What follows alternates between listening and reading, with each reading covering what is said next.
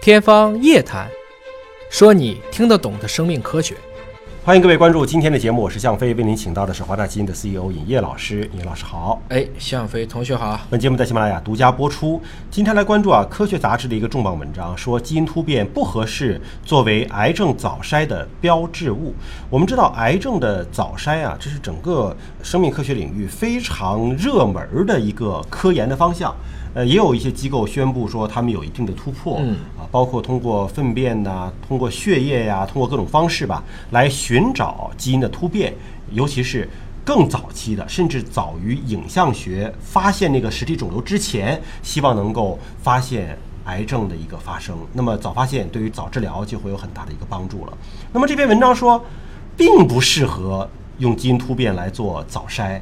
这不就否定了之前这么热门的科学研究了吗？还是有点标题党啊。我们也知道，现在癌症啊，只要发现的早，原位能做手术，什么癌症都不怕。嗯，到了中晚期以后，一旦转移，那可能什么癌症都死人。所以，怎么才能找到一个好的癌症早筛标志物，就成为大家的一个兵家必争之地了。嗯，你可以通过影像，你可以通过蛋白。当然了，很多人认为，那既然蛋白是基因产生的，我能不能通过基因的标志去做呢？我们知道，像美国有多家公司，中国也有多家公司，都是在这个领域上应该说投入非常大，甚至今天还在亏损。但是因为他们代表着未来的一个发展的方向，所以从市值的表现来看，还是非常不错的。通过基因手段来测呢，也有不同的分类啊，有的呢是测基因的突变，对有的呢是测甲基化。所谓对甲基化就是基因没变，但是呢从基因转到蛋白这个中间这个层面有个甲基化的这个改变了，对啊，它蛋白可能已经会变化了。呃，那那您认为哪种更靠谱呢？我为什么说这篇文章有点标题党啊？就是因为你单一把任何一种单一的信号来做都不对。你比如说像肺癌，肺癌你非说明明做个我们低剂量的一个 CT 啊，LDCT 就可以判断它这个小结节有什么问题，也可能几百块钱就搞明白了，你非要花个几万块钱说我就得从这个血里面把这个突变或者是甲基化给找出来，这是不是得不偿失呢？嗯又比如，明明这个时候我用几十块钱的蛋白标志物就能发现的，你非给它弄个大几万块钱，要从基因的角度去找到。嗯。嗯因此，我们说单用一种方法去辨别这个人他到底有没有一个癌症的一个早期的标志物呢？我看起来都是不够经济的，应该是把几种方法在一起进行结合的，或者说这个标题这么写，我认为可能会更好啊，就是基因突变不能单独作为。一个癌症早筛的标志物，这可能就会更客观。应该充分结合刚才说的有蛋白质的结果，有基因突变的，有外泌体嗯的，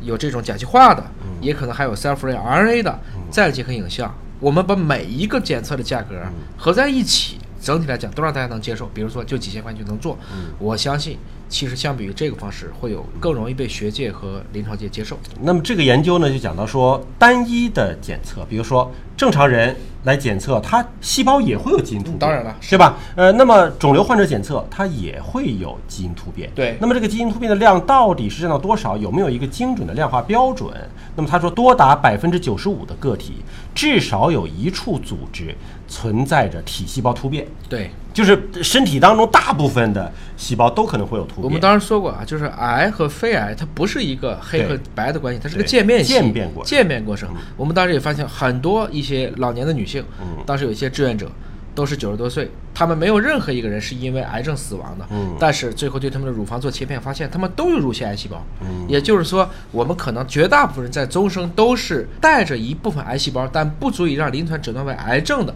这样的方式下再生存。那这个话咱们反过来问啊，这是质疑说健康人也能查出突变，嗯。那么到底能不能通过血液当中检测出癌细胞的突变呢？刚才已经说了啊，这个突变反映的是你体内细胞之间是否正常的一个标志。嗯，刚才你也讲到了，还有甲基化嘛。对现在的甲基化，实际上大家更想找到另外一个名词，叫组织特异性。嗯我不光知道你有突变，你可能有癌症，我还想知道你这癌症在哪儿。要不然我不还得通过影像学再去找吧？那通过这样的方式，其实大家也发现了，不同组织尽管都有癌症，但可能胰腺癌或肺癌，它们产生的甲基化的标志明显不一样。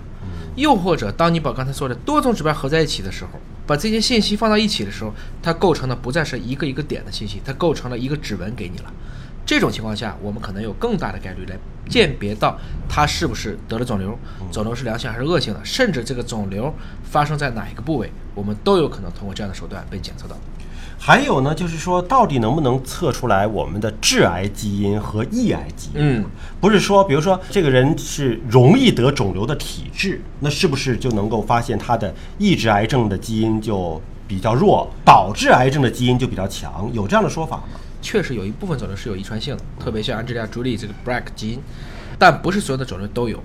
换言之，虽然有一些人他可能风险会高一些，但整体来看，在人群当中的患癌比例啊，现在看起来跟生活方式关系可能更大。嗯，也就是说，现在人类寿命越来越长，我们现在的环境可以说面临的化学物质、各种辐射和暴露都比以前有所增加。从这个意义上看呢，与其担心自己会不会有抑癌，就容易得癌症这个体质，倒不如就像冯唐讲的，怎么不得癌症？不生气，嗯，不要脸啊嗯，不在意，嗯啊，就是什么都无所谓，有一个放下很好的心态，那也许是更好的一种，因为我们毕竟我们很多的一些思维就可以改变自己的表达，嗯。现在确实市场上各种关于肿瘤早筛的产品也非常的多啊，呃，那么大家也是根据自己的实际的需要来，确实也没有必要做过度的解读、过度的检测。最后还是祝大家都能够身体健康，从有一个好的心情开始。感谢您关注今天的节目，下期节目时间我们再会。